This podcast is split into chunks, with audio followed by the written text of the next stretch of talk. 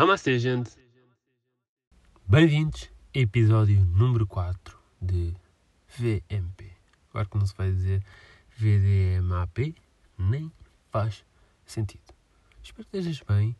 Vamos só aqui fazer um minuto de silêncio antes de começarmos pelas pessoas que vivem nos arquipélagos e têm dificuldades em fazer compras no LX. Porque no outro dia eu estava a navegar no LX e vi um negócio interessante. Felizmente não era o negócio da minha vida, porque senão eu nem sei como é que eu ia lidar. Mas como eu disse, era um negócio extremamente interessante. Reparei que ficava na Ilha dos Açores. Eu fiquei logo, deixa para lá. E é complicado para essas pessoas. Agora sim, podemos começar. E o tema de hoje pode ser polémico. Estamos a falar do facto de pessoas com imensos seguidores, legiões enormíssimas de fãs, tirarem fotos com os filhos e botarem aquele emoji em cima da cara deles. Porquê é que fazem isso? É do género: toma, toma, tenho um filho, mas não te vou mostrar como é que ele é. Não faz sentido. Porque quando nós, seres humanos, vi viemos ao mundo, ficamos sempre da mesma forma. No caso dos meninos, nunca vai crescer barba alguma. No caso das meninas, o buço não existe, ou seja, somos assim para sempre. E por isso é que precisamos de preservar a imagem dos nossos queridos bebés e é por isso que fazemos isso desde cedo.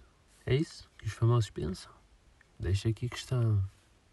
Depois eles devem pensar, bem, quando ele tiver uns 3 anos, aí sim, já pode decidir que se aparece nas redes sociais da mãe ou do pai, mas depois é impossível falarmos deste assunto sem falarmos da Rita Pereira, que engravidou, deu uma notícia, fiquei contente, convidou-me inclusive para eu ser o padrinho do, do puto, eu recusei. Ela teve o filho, o miúdo foi crescendo e o puto agora, recentemente, apareceu sem filtros. Quer dizer, com filtros tem que aparecer sempre, nem que seja um Sun Kisses da Lúcia Barcena. Né? Essa miúda faz, fazem uns bons filtros. Mas é isso. Ou seja, ela tanta coisa e de um momento para o outro já, já pode mostrar, já está tudo bem. Ou, ou vamos dizer que foi o rapazito que pediu, pediu muito, muito, muito. Bruno, é assim, é assim que o gajo chama. O que és para o Natal? Apareceu no Instagram, mamã.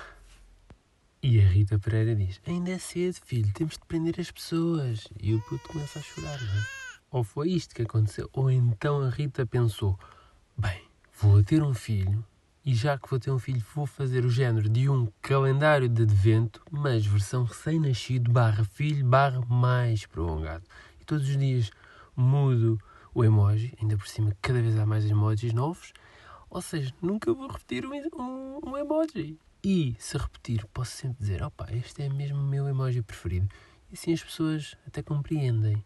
E quando sentir que as pessoas estão fartas de esperar, que os números de seguidores começam a diminuir, Aí, quando esse dia chegar, eu revelo finalmente o rosto do meu filho.